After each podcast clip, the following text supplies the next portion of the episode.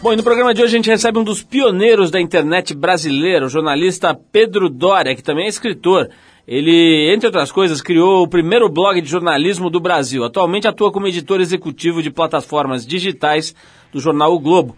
E vem aqui para falar sobre a evolução da internet brasileira, sobre jornalismo e as novas mídias, claro, né? Vamos falar aí do, dos novos suportes de mídia, sobre o período em que ele morou no Vale do Silício, uma das regiões mais ricas do planeta, concentra as maiores empresas de tecnologia do mundo, e também sobre o seu lado escritor. O Pedro está lançando seu segundo livro sobre história do Brasil, o 1789, que trata da Inconfidência Mineira. Muita coisa bacana no papo hoje aqui no Trip FM com o jornalista, escritor e especialista em tecnologia Pedro Doria. A gente abre o programa com a banda sueca Unip. A faixa é Always do disco Fields, lançado em 2010. Vamos ouvir música lá da Suécia. Depois dela, a gente volta aqui conversando sobre jornalismo, internet e novas mídias com Pedro Doria.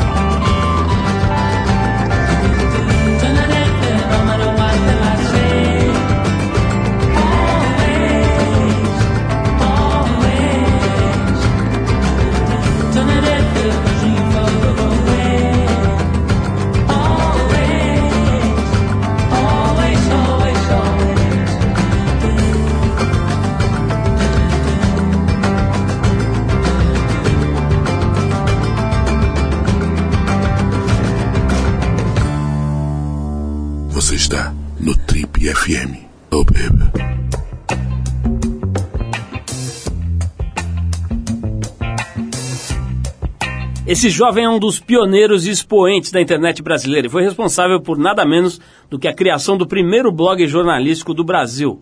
Carioca formado em jornalismo pela Universidade Federal do Rio de Janeiro, entre seus assuntos favoritos estão a tecnologia, a política internacional, história brasileira e sexo.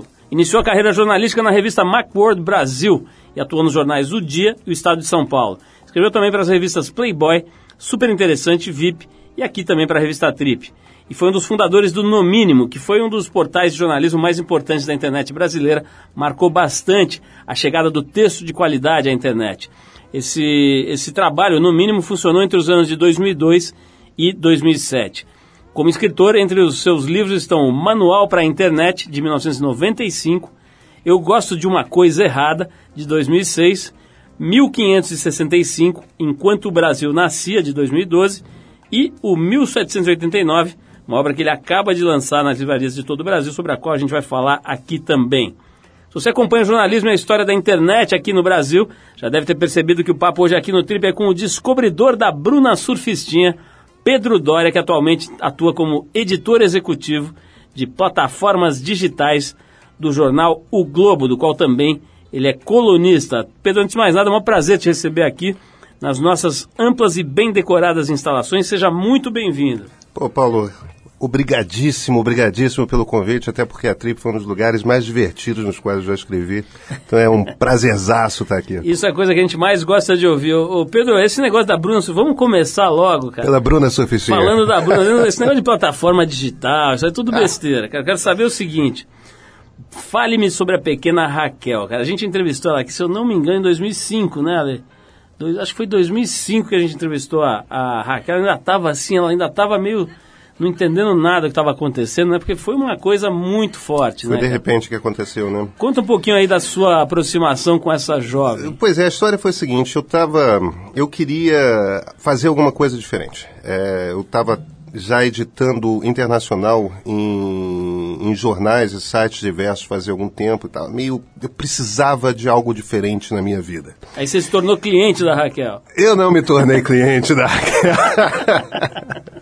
Mas eu queria escrever reportagem, queria entrar em comportamento humano e, e, e sempre você encontra uma boa história quando as pessoas estão fazendo alguma, alguma coisa extrema. Uma das coisas extremas que a gente pode fazer, você pode pular de paraquedas arriscando sua própria vida, subir montanha, tudo mais. Mas sexo é um dos lugares onde você vai no extremo. A, a, primeira ideia foi escrever o perfil de uma garota de programa. Então comecei a procurar na internet, vem cá, onde que eu encontro uma garota de programa, como é que eu seleciono essa garota de programa?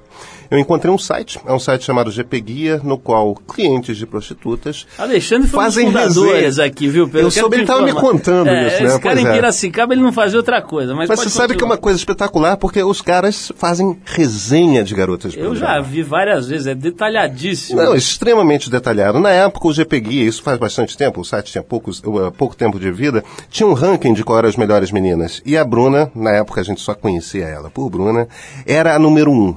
E o barato era o seguinte: se você começasse a entrar naquele emaranhado de, de resenhas, você descobria que uma fazia isso melhor, a outra fazia aquilo, cada uma tinha a sua especialidade. A Raquel estava no topo do ranking e, no entanto, ela não tinha especialidade nenhuma. O barato dela é que ela era carinhosa. Então, de repente, eu comecei a me perguntar, mas vem cá, como é que essa menina é a prostituta mais bem cotada de São Paulo? E, no entanto, o barato dela é ser carinhosa e tudo mais. Só que com sete caras por dia. Como é que ela mantém a cabeça no lugar? Como é que ela se organiza? Como é que ela consegue se sustentar emocionalmente? E a história, no fim das contas, eu acho que a história teve um bocado de impacto por causa disso. Porque não era uma história sobre sexo. É uma história sobre alguém levando algum pedaço da vida dela ao extremo. No caso, era uma barra pesada emocional é, incrível. E, enfim, explodiu, quando, né? Quando você chegou é, é, foi fazer essa pesquisa e tal, ela já tinha o tal do blog dela? Ela não? tinha acabado de lançar o blog e, e, e já estava ganhando uma certa popularidade, até por conta do ranking que ela fazia dos clientes e tudo mais. É uma menina bastante inventiva, né? Sem dúvida. Olha só, é, vamos falar um pouquinho da, da, do jornalismo, Pedro, que é a tua paixão aí, a atividade que você escolheu para a tua vida, né, que está desempenhando de uma forma muito interessante, né, cara? Mas ah, acho que mais do que tudo, o fato de ter percebido o fenômeno da internet talvez com bastante antecedência em relação à média, né? Bastante cedo. Eu tive a sorte de... Meu pai é matemático e teve um, um período, no final dos anos 80, início dos anos 90, eu era adolescente ainda, em que ele foi dar aula em, em Stanford, que fica no meio do Vale do Silício, e eu fui morar lá. Então, eu acabei tendo contato com a internet muito antes de, do seu brasileiro médio típico. Né? Dentro das universidades, os caras mais técnicos até já tinham. E, e aquilo foi um troço que teve um impacto muito grande em mim. É, era uma maneira de você se formar sobre o Brasil, estava o Collor recém-eleito, tal, era uma época interessante. E desde então a internet faz parte da minha vida. Eu tô vendo aqui que você foi morar lá em Palo Alto, né? Eu fui é- morar, morei dois períodos lá. É, esse período no final dos anos é, 90 e no final dos anos 80 e agora mais, mais recentemente entre 2008 e 2009. Essa primeira vez você tinha que idade? Entre 14 e 16.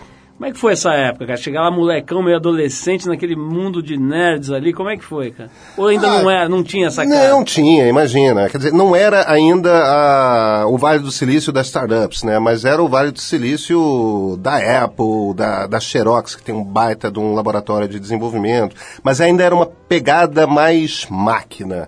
Não era ainda a grande revolução que, que pegaria o mundo todo. A internet comercial veio cinco anos depois, né?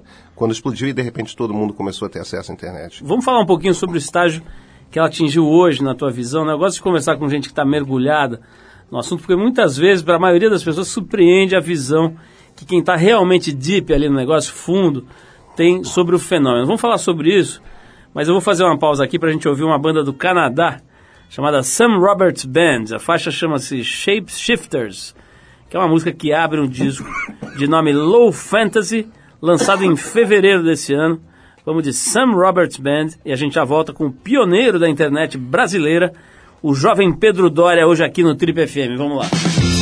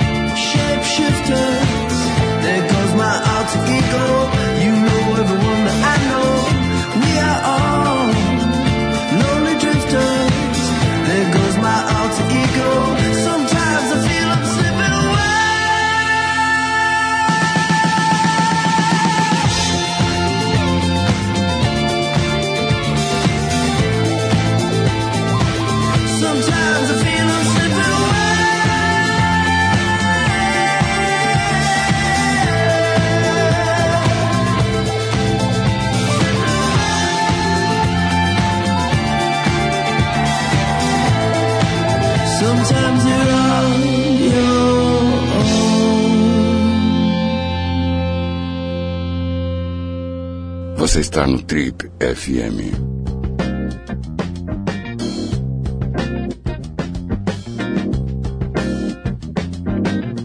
Legal, pessoal, estamos de volta. Esse é o programa de rádio da revista Trip. Hoje recebendo o jornalista Pedro Doria, um homem que, pode-se dizer, se especializou no estudo da tecnologia. O cara está escrevendo, lendo, pesquisando sobre tecnologia há muitos anos e não por acaso hoje é o editor executivo de plataformas digitais lá do jornal O Globo.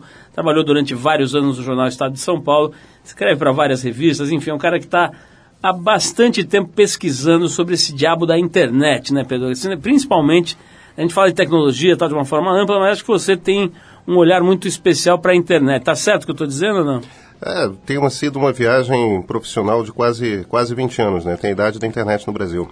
Como é que você diria que, a, que foi a evolução da internet no Brasil? Em que áreas você acha que a gente se desenvolveu bem? Em que áreas você acha que a gente se desenvolveu mal quando você pensa na internet aqui no Brasil?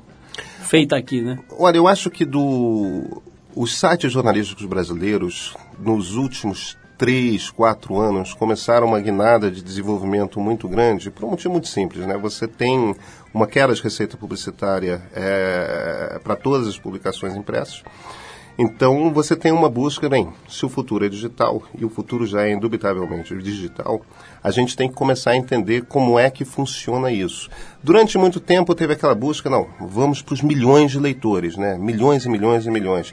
Não vamos esquecer o seguinte, os jornais brasileiros têm, os grandes jornais brasileiros têm uma circulação diária de 250 mil exemplares, não chega a 300 mil, isso estou falando de Globo, for Estado. É, na internet todos têm dezenas de milhões de leitores por mês, leitores diferentes. O problema é que a publicidade na internet vale muito pouco. Então você tem que encontrar um, um, outro tipo de fonte de fazer aquilo dar dinheiro para pagar o jornalismo de qualidade que você produz. O único jeito é provavelmente pagando assinaturas. Agora, para você cobrar uma assinatura, você tem que começar a fazer um site jornalístico que, que interesse ao sujeito, que o suje é, é, ao qual o sujeito volte com mais e mais frequência. Daí vem o investimento em multimídia, vem o investimento em melhores reportagens, em mais colunistas, em mais análise, que é o que todo mundo está fazendo. O, o avanço maior dos últimos tempos que eu vejo é isso. Se a gente do no mínimo tivesse com no mínimo no ar hoje, eu acho que seria outras perspectivas. Agora, uma coisa que é, que é curiosa, né, para quem está ouvindo a gente, talvez tenha ficado com essa mesma curiosidade aí. Se a gente tem tanta audiência a, a mais em relação no, no, no, no, campo digital, nos sites de notícias, por exemplo, em relação aos veículos, entre aspas, convencionais que os geraram, né? Por que, que essa publicidade vale tão pouco, na tua visão? É uma questão de oferta e demanda. Você tem oferta demais de espaço em branco para publicar banner.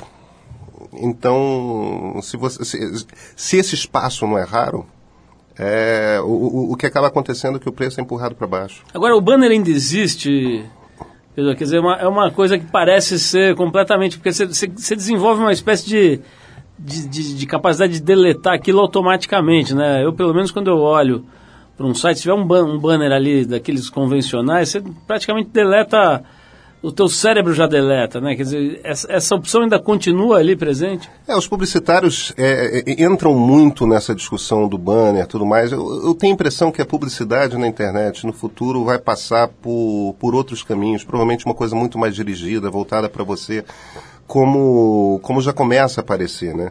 Mas eu tenho a impressão, sabe, tem uma mudança muito grande quando surgem os tablets, porque com os tablets as pessoas começam a pagar por conteúdo. Isso já vinha acontecendo no iPod e, e depois no iPhone, né, com a loja de música e tudo mais. E de repente com os tablets as pessoas começam a pagar por conteúdo. Então acho que tem essa mudança aí de você também ir para um jornalismo que tenha menos publicidade e as pessoas paguem para ler algo diferente. Agora, você fala, você está falando bastante da qualidade dos sites jornalísticos, né? E você não mencionou o humor. Eu queria saber a sua opinião sobre, por exemplo, né, a Porta dos Fundos, que acho que é o maior exemplo. Eu me de... divirto muitíssimo com Porta dos Fundos, acho os caras espetaculares. Eu quero saber do, da, da, tua opinião sobre esse fenômeno e até do, do, do que ele está criando. Ele está criando uma espécie de cultura sobre uma, uma dinâmica através da qual as pessoas se relacionariam com vídeo na internet. Vamos falar disso? Mas eu vou fazer mais um break aqui para a gente ouvir o som aqui do Zulumbi, que é um projeto do Lúcio Maia. É Zulumbi, né? Zulumbi, eu pensei que já era um negócio gringo aqui, Zulumbi. Não, Zulumbi do Lúcio Maia, do PG e do Rodrigo Brandão. A faixa se chama-se Bumaê. música que está no disco de estreia do, grupo, que foi lançado em fevereiro desse ano e que leva o nome da banda Zulumbi. Vamos ouvir então esse trabalho aqui do, do Lúcio Maia, do PG e do Rodrigo Brandão. A gente já volta para saber como é que é a história do vídeo, né? Em especial aqui o fenômeno Porta dos Fundos. Parece que é o maior site né, do, do, do YouTube, não é isso? O YouTube brasileiro. YouTube brasileiro, né? Vamos ouvir o Zulumbi e a gente já volta.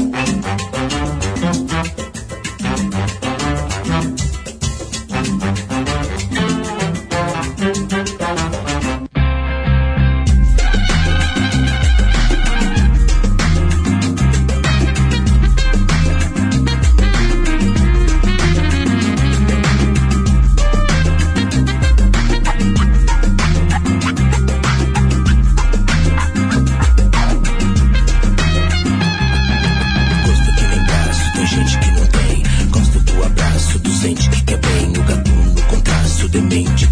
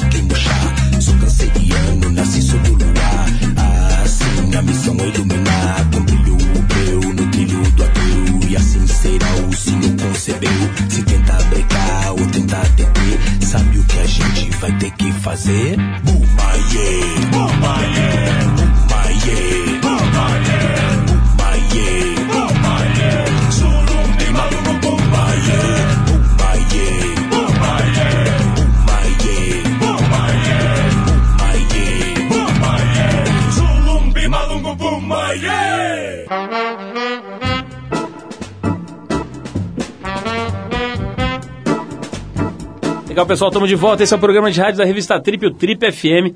Já há quase 30 anos no ar, né? Vamos com- completar em agosto, né? Em agosto a gente completa 30 anos. O pequeno Pedro Dória estava com apenas 9 anos lá no Rio de Janeiro procurando o seu patinete perdido, enquanto a gente já estava aqui ralando, Pedro. Vamos falar um pouquinho sobre vídeo, cara. Vídeo parece ser uma linguagem que está muito presente né, na internet. As pessoas, quando se fala em conteúdo hoje, na internet se pensa muito im- imediatamente no vídeo, né? Essa coisa do YouTube, essa explosão toda, né? É, bom, eu queria saber especificamente, você falou que gosta muito do, do Porta dos Fundos, mas uma das coisas, além do, um humor interessantíssimo, enfim, começou a brincar aí com, com uma classe social que talvez não, não tivesse muito na tela dos humoristas e tal, mas tem a coisa da dinâmica, né? De ter apostado ter investido na, naquela coisa de religiosamente lançar um vídeo inédito por semana no horário X do dia X. Fala um pouquinho sobre a tua visão em relação ao vídeo e também ao humor do Porta dos Fundos. Eu acho que eles não existiriam se não fossem as redes sociais. Tem uma, tem uma tem um jogo aí. As redes sociais, na verdade, são, são as entidades que trazem uma diferença. Por quê? Isso você percebe nitidamente quando você acompanha, engraçado, estatística de site notícia. O sujeito que vem pelo Google, ou seja, alguém fez uma busca, você terminou lá, para falar no, no nosso caso lá no Globo, terminou numa página do Globo. Ele lê aquela matéria e vai embora. O sujeito que vem indicado por um Facebook da vida ou por um Twitter, ele fica, lê mais uma página, lê uma segunda, lê uma terceira. Qual foi a diferença? A diferença é que o Google, na cabeça do cara, é um robô. Agora, quando ele vem via uma rede social, ele está vindo indicado por um amigo. Houve algum tipo de recomendação, é alguém em quem ele confia. Não, para um instantinho, deixa eu dar uma olhada aqui e tudo mais. E, e é justamente no momento que o Facebook e o Twitter estão estourando no Brasil que aparece de repente Porta dos Fundos. E cara, é, é uma coisa engraçada. Como a maior parte das pessoas estão querendo compartilhar nas redes sociais, para suas redes de amigos, coisas curiosas, engraçadas, aquele momento leve durante o dia para quebrar um pouco a rotina do trabalho. O que o Porta dos Fundos faz com aquela coisa de um minuto e meio, dois minutos, se encaixa demais nessa necessidade que a rede social gera. Aí, olha, é o casamento perfeito, estourou. Nesse ângulo que você está de analista aí, de observação, digamos, privilegiada do, do mundo digital e etc. Como é que você vê essas teorias todas sobre. A gente falou agora no Google, né? Sobre o Google, o Facebook como grandes armazenadores da informação do mundo e forças do mal que podem amanhã entrar na sua casa e roubar o seu patinete, né? Como é que você vê esse perigo aí? Existe ou não existe, cara? Como é que é isso? É, primeiro, Google e Facebook são empresas muito diferentes, comandadas por pessoas com cabeças muito diferentes. É, o, o- o Google é mais metódico, de, de certa forma, e, e- e- talvez seja mais confiável no sentido de que eles não vão mudar radicalmente suas regras de uma hora por outra porque alguém decidiu isso. O Facebook não. O Facebook é inconstante nesse sentido, eles mudam radicalmente e tal. No, no, no Google eles estão mais sensíveis para questões como privacidade, eles sabem que tem que dar algum tipo de resposta. No Facebook eles acham que a privacidade acabou e a, a- a coisa vai embora. Agora, ambas as empresas têm uma característica que são o seguinte, elas são extremamente agressivas na negociação. E elas têm uma característica que é, elas são monopolistas. Se elas puderem concentrar toda, todo o dinheiro publicitário da internet, elas vão fazer isso. E elas estão meio que lutando no mundo inteiro para fazer isso. E aí entra uma questão que é uma questão que vários governos no mundo estão preocupados, é, isso é o caso da Europa, isso é o caso do Brasil, que é a sonegação fiscal. Porque quando você dá um dinheiro por algum motivo para o Facebook, dá algum dinheiro por algum motivo para o Google, esse dinheiro vai bater direto numa conta bancária fora do Brasil e nem um centavo de imposto é, é recolhido. Quer dizer, não só eles disputam e tiram dinheiro de empresas que de fato trabalham para produzir conteúdo, Entendeu? Aqui, o caso de vocês, por exemplo, aqui na Trip, é, pagar jornalista é caro. É, eles trabalham é, com a circulação desse conteúdo, fazem dinheiro com a circulação desse tipo de conteúdo e nenhum dinheiro de imposto é recolhido nos países diversos pelos quais eles passam. Quer dizer, tem um problema aí de um ajuste de legislação fiscal, tem um problema aí de, de, de monopólio, tem tem uma série de questões que a gente vai precisar começar a, a, a debater. Tem a questão da privacidade mesmo. É, o quanto que o Facebook é dono das suas informações, o quanto que aquelas coisas não começam a circular é, sem que você perceba. Aí entram questões, é, nesse momento em que as pessoas começam a ficar mais expostas, vídeos que vazam pela internet, aquelas coisas. Quais são os controles que você pode vir a ter para controlar, é, para tomar cuidado com isso? Qual o nível de responsabilidade dessas empresas? Tem, eu acho que tem muitas questões, entendeu? Uma das criações, por exemplo, do Google mais recente, que é o Google Glass. É um barato, um bom brinquedo para gente como eu, né? Geeks que gostam de tecnologia. Tomar... Agora, imagina um mundo em que está todo mundo sendo incentivado a andar com óculos que pode constantemente gravar em vídeo tudo. Você quer viver nesse mundo? Eu não sei se eu quero. E, e não é só a questão do, do, do óculos que vai para o banheiro. São questões mesmo de você quer ser registrado todo dia de noite quando você está bebendo com sua namorada, com sua mulher, é, com um grupo de amigos. Você não quer isso. Então tem um certo incentivo, uma vigília que, que é criado É, e, e meio que divulgado como, olha, isso é ser moderno, isso é ser bacana, e a gente vai meio que engolindo esse negócio sem muita reflexão sobre o mundo no, no qual a gente está se metendo, o mundo que a gente está criando. O, Pedro, você, você tem filhos, não? Eu tenho três filhos. Como é que você está lidando com isso? Porque isso é outro assunto. Esse, esse, mês a gente produziu aqui um trabalho interessante na, na, na revista do pro Shopping Cidade Jardim sobre essa geração telinha aí, a molecada que já nasce mexendo no, nos tablets, etc. Né? É uma preocupação grande aí da, dos pais e tudo. Como é que você está lidando com isso? É, minha filha mais velha está começando a entrar numa idade em que. Em, na qual eu vou ficar, começar a ficar mais preocupado, que ela está com 11 anos. Eu, eu não sei, hoje o acesso dela à, à internet é bastante controlado. Eu uso recursos do próprio, do próprio computador para saber com quem que ela está trocando e-mail, para esse tipo de coisa. Agora, com 13, 14 anos, eu não sei se eu quero estar tá nesse. Tem uma hora que você tem que começar a dar privacidade também. Então, no fim das contas, Paulo, isso provavelmente vai ser uma questão. É a mesma maneira como você lida com drogas, por exemplo, entendeu? Você senta e conversa. Vamos falar mais disso, vamos falar do livro que o Pedro está lançando, que é um livro muito interessante aqui, eu estou vendo a capa aqui. É, Chama-se 1789, A História de Tiradentes e dos Contrabandistas, Assassinos e Poetas que lutaram pela independência do Brasil. Pedro também é historiador, podemos chamar de historiador? Eu sou jornalista interessado em história. Jornalista interessado em história, boa. E vamos falar sobre o livro então, mas na volta, porque a gente vai tocar mais um som aqui, a gente vai do, com o Arcade Fire, que é a banda responsável, pelo menos na opinião do pessoal aqui da, da trip que esteve lá, por uma das melhores apresentações do Lollapalooza, esse festival que rolou aqui no último fim de semana em Interlagos, no Autódromo de Interlagos, aqui em São Paulo. A música é Wasted Hours, do disco The Suburbs, de 2010. Na volta do Arcade Fire a gente vai falar, a gente vai da, da cibernética aqui para 1789, quando tinha um bando de malucos ali tentando lutar pela independência do Brasil. Contrabandistas, assassinos e poetas. Vamos falar sobre isso aqui com o Pedro Dória, nosso convidado de hoje, logo depois desse som do Arcade Fire. Vamos lá.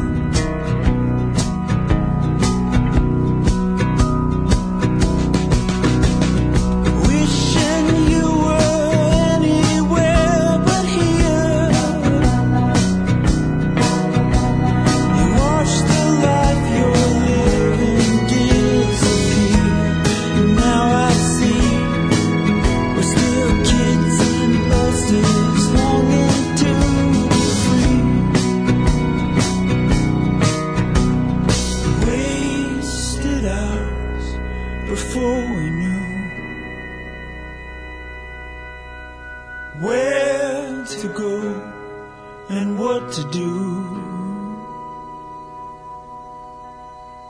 Wasted hours that you make new and turn into.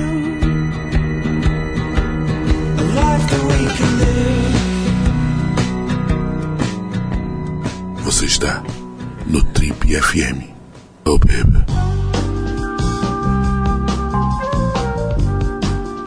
Estamos de volta, esse é o programa Trip FM, hoje conversando com o Pedro Doria, jornalista que também escreve livros muito interessantes sobre a história do Brasil. Ele começou com um livro chamado 1560, começou nessa praia, né, 1565, e agora lança outro, 1789, a história de Tiradentes e dos contrabandistas, assassinos e poetas que lutaram pela independência do Brasil. Pedro, é no mínimo curioso, né, ver que você está metido aí nessas coisas absolutamente conectadas com o futuro e tem essa, essa paixão pelo passado também, né, por pesquisar, é, pelo que eu estou vendo aqui, mais precisamente a história do Brasil. Não sei se você também atua em outras frentes aí ligadas à história, mas com certeza o Brasil, a história do Brasil é o que está te interessando, a ponto de ter lançado já dois livros. Eu De sou onde essa jornalista, tua- eu sou jornalista, Paulo. A gente não entende o Brasil se a gente não entende como que esse país nasceu.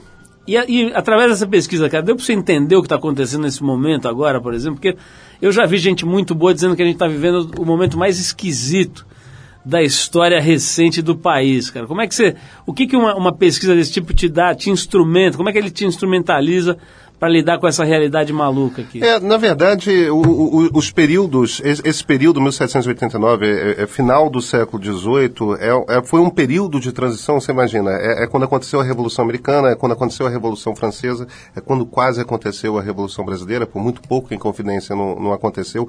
Foi um período de transformação muito parecido com o período de transformação social pelo qual o Brasil está tá passando hoje.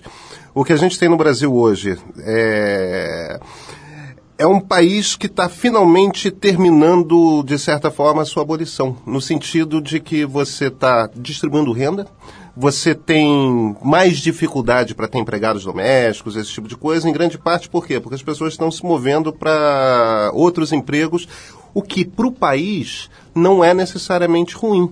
Por quê? Porque se as pessoas vão para empregos melhor capacitados, elas começam a produzir. Isso é produção de riqueza. Aumenta o salário delas, aumenta a riqueza do país.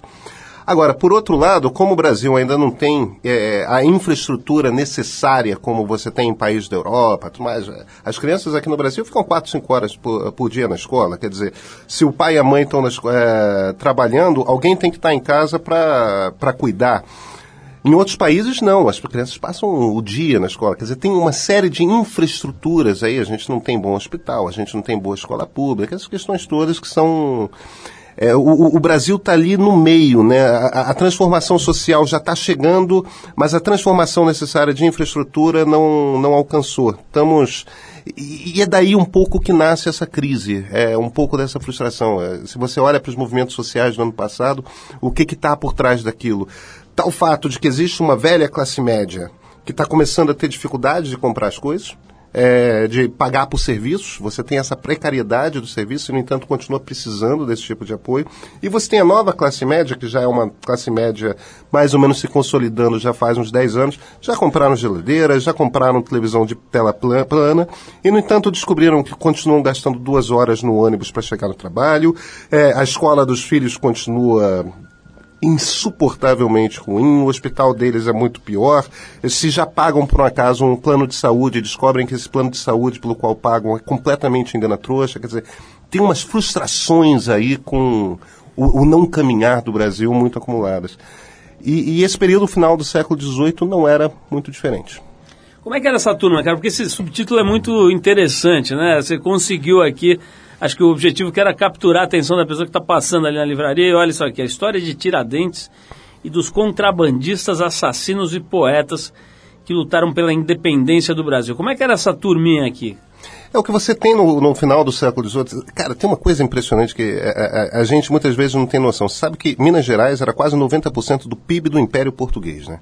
A quantidade de ouro que se produzia ali era o lugar, um dos lugares mais ricos do mundo quando você chega na década de 1780. E você tinha muita insatisfação. Você tinha um grupo de pessoas muito ricas que deviam horrores para o Estado português em- em impostos, você tinha um lugar, um ambiente intelectual muito fértil. Alguns dos maiores poetas brasileiros, né, Cláudio Manuel da Costa, Alvarenga Peixoto, eh, Tomás Antônio Gonzaga, viviam ali. Alguns dos maiores poetas e artistas brasileiros. Aleijadinho estava logo ali, né? Quer dizer, você tinha esse, esse ambiente cultural e artisticamente eh, muito fértil e tudo gente que tinha estudado na Europa, quer dizer, aqueles caras todos das ideias iluministas, Voltaire, Rousseau, que estavam imaginando o que, que era um, um mundo novo é, surgindo, estavam discutindo muito. Vem cá, e se a gente fizesse uma república aqui? Será que uma república é possível? E você tinha uma insatisfação militar. Quer dizer, o, o exército de Minas, o- os exércitos eram separados por cada estado, por cada província na época, e o exército de Minas fechou com esses inconfidentes. Olha, por muito pouco, por muito pouco mesmo, esses caras não fizeram de fato a, a independência do, de Minas Gerais. Em eles fazendo, provavelmente Rio e São Paulo seguiriam imediatamente os apoiariam. Isso quer dizer que a gente ia fazer, fundar a Segunda República do Mundo. Esse é o ano, 1789, em que o George Washington está tomando posse como primeiro presidente dos Estados Unidos. A gente já está criando a Segunda República antes ainda da Bastilha cair na França. O Brasil ia ser radicalmente diferente, porque ia ter um grupo de pessoas extremamente capazes, extremamente preparadas, imaginando como é que você faz uma república, como é que a gente organiza isso, iam começar a ter que encarar as várias questões e tal. Por muito pouco, só que não aconteceu. Ô Pedro, uma, uma das coisas que a gente olha, vê aqui no teu livro, tem um, um caderno aqui de papel couché com fotos, com documentos, com quadros e reproduções e tal. Mas tem uma coisa que certamente chama muita atenção, que é uma projeção né, do, do, do Tiradentes real, ou o mais próximo possível do real, a partir das descrições que você foi colhendo ali nos documentos e, e, e livros, etc. Né? É, o que, que você encontrou além dessa imagem? Né? Você vê aqui um cara completamente diferente daquele barbudão esquartejado lá que a gente vê nos livros de história. Isso. Né? É, um cara meio narigudo, meio magro, né? alto, grisalho, tem um bigodinho aqui e tal. Mas enfim, o que eu queria te perguntar é o seguinte: você encontra muito absurdo, cara, a hora que você aprofunda uma pesquisa mais séria e tal, em relação àquilo que a gente aprendia na escola? Você tem muita incongruência. Como é que foi a tua. É, o, o que tem Conclusão. muito, o, o, o, o que tem muito é, sabe, tem uma coisa interessante que é o seguinte, a gente volta à Inconfidência Mineira na história do Brasil sempre em momentos de transformação do país. É, começaram a falar muito e estudar muito em Inconfidência no final do Império, aí voltaram a estudar muito em Confidência no, no início da Era Vargas, e, e- e- novamente durante no início, primeiro no início da ditadura militar e depois no finalzinho dos anos 70, início dos anos 80, quando vinha a abertura. E a cada momento em que a Inconfidência é revisitada, é como se um novo mito surgisse. É, na era Vargas, por exemplo, eles falavam muito daqueles heróis míticos, espetaculares, tudo mais. Os militares eh, eh, pós-64, eles resgatam um pouco uma imagem do Tiradentes, que é aquele Tiradentes fardado, eh, em berbe, com uma cara assim meio de herói, quer dizer, eles querem eh, tirar um pouco aquele Jesus Cristo que a gente conhece mais e, e botar lá o, o- o militar, tá vendo? Isso aqui é o herói militar. No, no final do, da ditadura, até talvez incomodado um pouco por, por conta dessa, dessa imagem do Tiradentes da moral e cívica da, da USPB que a gente tinha na escola, eles começam, não, o Tiradentes foi um inocente útil, o Tiradentes foi um pobre coitado que é o cara que terminou assassinado enquanto os ricaços eh, se deram bem. E, e, na verdade, nenhum desses Tiradentes é, é, o, é o Tiradentes real. O, o, o Tiradentes real não era um homem rico, porém não era um homem pobre. Ele era um cara que tinha mais dinheiro, por exemplo, do que Tomás Antônio Gonzaga, que era o número dois da administração de Minas. É, era um poeta, um desembargador, um cara com, com muita importância na administração. Um cara que tinha, o Tiradentes tinha alguns escravos, tinha uma mina dele, é, tudo mais. Ele era um sujeito que falava muito, ele era meio falastrão, eh, se empolgava. Sabe aquele tipo que se empolga, ele tem aquelas ideias na cabeça e começa a se empolgar, e qualquer um é, com quem ele se encontra no meio do caminho, ele já começa a fazer um discurso. O Tiradentes tinha um pouco essa característica. Agora, era um cara muito corajoso também, fisicamente. é, as coisas mais difíceis, tem um momento na- no meio da conspiração que eles discutem, e vem cá, o que, que a gente faz com o Visconde de Barbacena, que era o governador de Minas? Olha, só tem um jeito, vamos matar ele. Tiradentes depressa e vira, não, tudo bem, eu vou lá e eu faço isso. É, ele a- a- acabava sendo o sujeito que pegava as missões mais arriscadas, que se arriscava mais, se expunha mais para conquistar novos adeptos à, à Inconfidência. E não é à toa que ele terminou assassinado. Ele terminou assassinado, ou melhor, condenado à morte, é enforcado, por um único motivo. De todos os réus, ele é o único réu confesso. Olha, a coroa portuguesa teve trabalho para tentar salvar a vida dessa turma toda. Tiradentes era o único réu confesso. Eles não conseguiram não executá-lo. Pedro, tem uma- uma- um fato que vale a pena a gente mencionar aqui, que é que você não é o único jornalista que tem escrito sobre a história, que tem revirado a história do Brasil, tem, tem produzido boas, boas obras né, a respeito da história do Brasil. De cabeça aqui, eu me lembro do Eduardo Bueno, Peninha, que já esteve aqui com a gente, que é um jornalista já de longa data e tal, atua no mercado editorial e que se pôs a escrever livros interessantes aí também sobre a história do Brasil.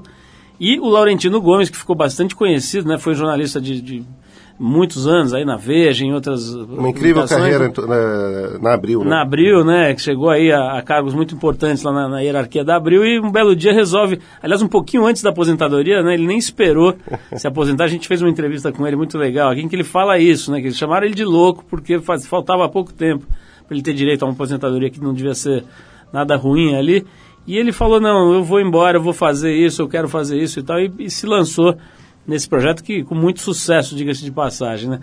Como é que é, cara? Esse- Esses, esses seus colegas, digamos, jornalistas que estão trabalhando para produzir livros de história, eles têm, eles sofrem algum tipo de bullying dos historiadores, dos acadêmicos, etc. Tem uma rejeição do miolo aí das universidades e tal, isso não acontece? Olha, eu, eu pessoalmente, eu não sei como é que, o, o que que o Peninha e o Laurentino sentiram. Eu não senti, muito pelo contrário. É engraçado que eu, eu- as resenhas que eu recebi de historiadores na imprensa do, do livro anterior, do 1565, foram, na verdade, extremamente favoráveis. O que eu acho que está acontecendo é o seguinte: o, o Brasil está se sofisticando, é um pouco daquilo que a gente estava falando. E, e a gente tem essa educação eh, tradicional muito falha. A gente aprende muito mal a história do Brasil. O que está acontecendo essencialmente é o, o, que, o que o jornalista sabe fazer. O que o jornalista sabe fazer é contar uma boa história. E, e nossos historiadores, isso não é verdade em todos os países, mas em alguns países, o Brasil é, é um pouco o caso, a gente tem historiadores extremamente dedicados. Eu, eu não conseguiria escrever esses livros se não fosse o trabalho de inúmeros historiadores nas universidades brasileiras. Agora, eles escrevem textos muito difíceis, às vezes até intransponíveis, a não ser que seja por pessoas como eu, que são malucas e, e- e são tão interessadas naquilo. Não, não, eu quero conhecer isso mas não são textos fáceis de ler. Eu acho que o que a gente está fazendo um pouco é uma popularização do trabalho deles, é, é, passa um pouco pela divulgação científica. E nesse caso em particular da história da Inconfidência, foi muito gratificante porque a quantidade de documento, o processo é enorme. O, processo, a, a última edição do processo dos Inconfidentes ocupa 10 volumes, para você ter uma ideia. E, e- e depois de você ler aquilo tudo, você lê os depoimentos um por outro, você tem as palavras deles, as descrições das conversas, você tem. Quer dizer, eu consegui escrever um livro que é um, é um romance, é, é um livro de aventura, que tem cenas, tem descrições, tem brigas, tem namoros, tem amores, tem, tem de tudo. E sem ter uma única vírgula de ficção. Quer dizer, por que, que isso jamais tinha sido feito com a Inconfidência Mineira? Porque as informações estão todas ali. Em grande parte é porque nossos historiadores, eu acho que não estão. Eles estão menos preocupados em contar uma boa história e estão muito mais preocupados em interpretar, descobrir coisas novas a respeito da história. É um trabalho fundamental, mas não é um trabalho que ajuda a, a popularizar a história para os brasileiros em geral. Pedro, vamos ter que encerrar aqui, mas eu queria agradecer muito a tua presença aqui e recomendar às pessoas que procurem o livro 1789, que é a história de Tiradentes e dos contrabandistas, assassinos e poetas que lutaram pela independência do Brasil, do Pedro Dória, que foi lançado pela editora Nova Fronteira há pouco tempo, Pedro. Quanto tempo tem mais? Tá, faz duas semanas nas livrarias. Tá Pouquíssimo tempo. fresquinho, tá fresquinho ainda. Você vai chegar lá, vai encontrar o livro do Pedro Doria, 1789, a gente recomenda aqui. Então vamos encerrar esse papo com o Pedro, com o Lou Reed e o clássico Vicious. Pedrão, obrigado mais uma vez pela presença. Vamos ouvir o Lou Reed aqui em sua homenagem. Obrigadão. Valeu!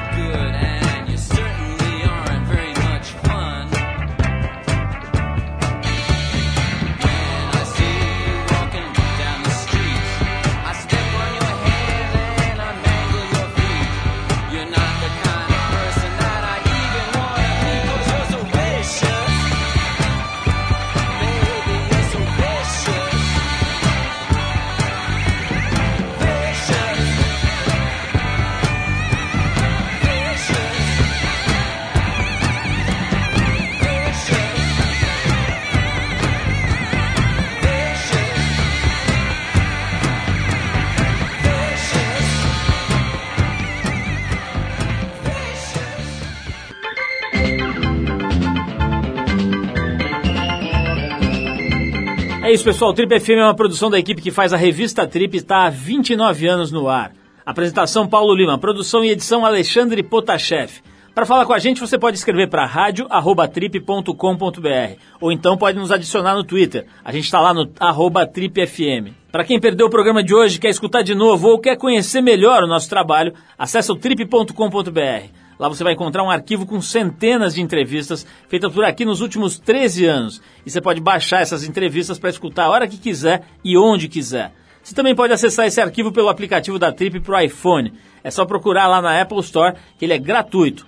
Na semana que vem a gente volta nesse mesmo horário com mais um Trip FM. Um abração e até a próxima!